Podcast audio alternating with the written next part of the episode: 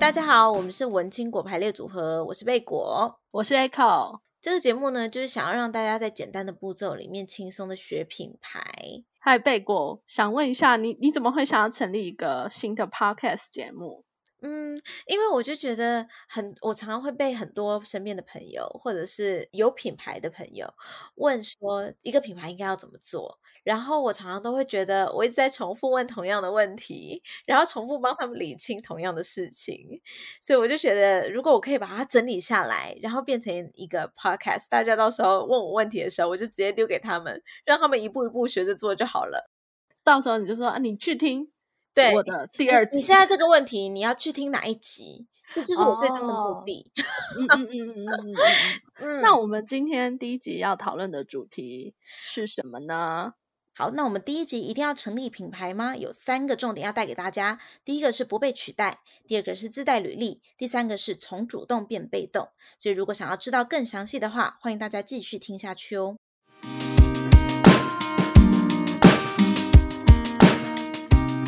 我觉得就是很多品牌主或者是个人会有的疑问，就不管是个人或者是公司，他们都会有一样的疑问，就是我一定要成立品牌吗？嗯，我对这个问题就是我也有同样的疑惑，嗯，因为我以前的话，我是完全就是不觉得需要成立什么品牌的，嗯，我就觉得我会是一个在品牌里里面工作的一个人而已，小螺丝钉，对，没错，嗯。如果是从从公司的角度，我觉得应该还蛮容易理解的，就是你必须要有一个自己的品牌，让让大家认识你，然后在你介绍自己的产品的时候，嗯、你就不会不需要有太多的沟通成本。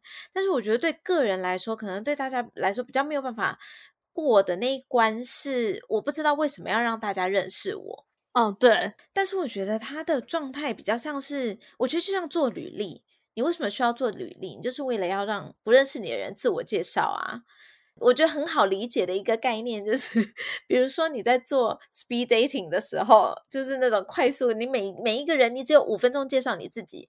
如果你今天完全没有对自己有任何的了解，你不把自己当做一个品牌来看的话，这五分钟你或者你就完全浪费掉在讲一些无关紧要的事情，或者你讲了一大堆，然后但是别人可能抓不到重点。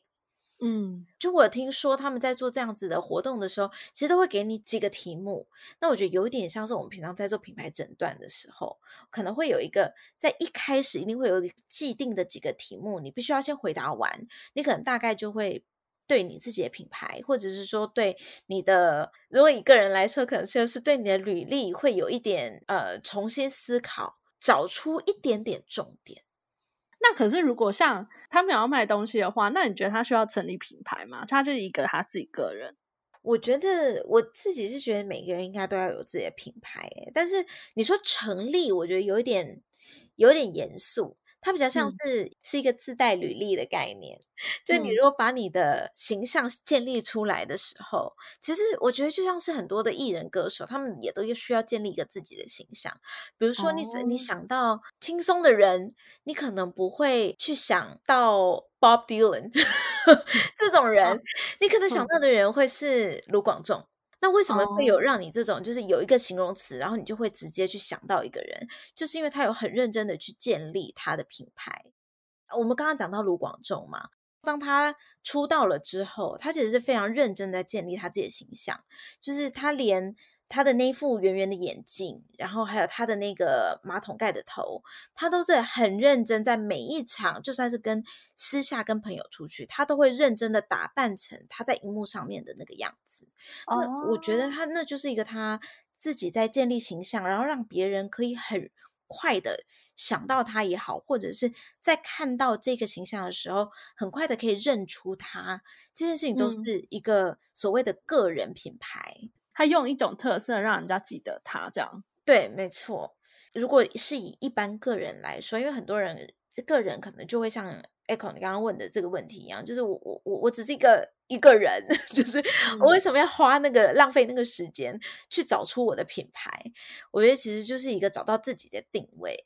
然后也是一个，嗯、我觉得在就算是你只是想要找工作，只是想要在公司里面好好当做好一个，嗯、呃，一个贡献的人，你都很需要找到自己的强项到底在哪里，然后有点像是整理履历的概念，嗯、然后也会帮助你日后再找其他的工作，或者是在升职的时候，你也比较知道你应该要怎么样去去呃强调你自己的强项。那如果假设我真的就是也懒得想这些，你觉得如果就算我我也没有帮自己做品牌，或是有些人他卖东西他也没有特别去成立一个品牌，或是他他也没有想说我就是什么什么特色，对，会怎么样吗？会怎么样哦？老实说也不会怎么样啊，嗯，也不会少一块肉，对，也不会少一块肉。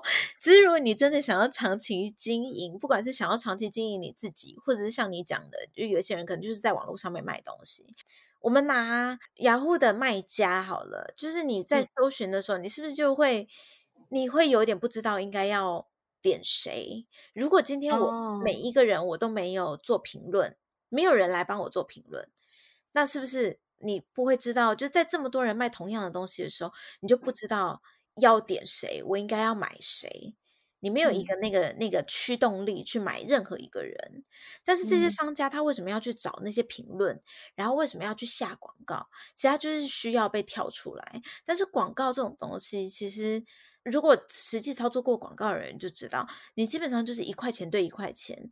你如果投入了多少钱？嗯它的嗯，假设它是要转换率好了，你投入了多少钱，那它转换率就会高起来一下。但是你一旦没有再投，继续投钱进去，它转换率马上就下来了。如果你是搜寻，你会被看到的时间就是你买广告，你把钱投进去买广告的那段时间。然后你一旦没有买这个广告，马上就没有人再搜寻到你了。那我觉得做品牌的目的就是你。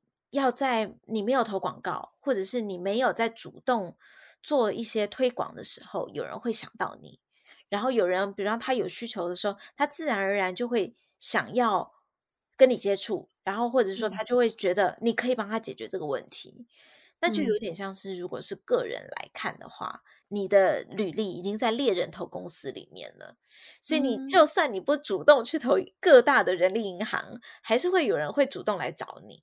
那就是你自己建立的自己的品牌的重要性、嗯、哦，嗯、所以就是你可能以前是要主动的去争取一些机会，那你把品牌建立好的话，你有可能就是你只是站在那里，就会有很多人自己来找你。没错，就是这个概念哦。因为我觉得我们每次在做这种品牌啊，其实时间是蛮紧凑的，但是我们在做每一件事情的时候，嗯、老实说。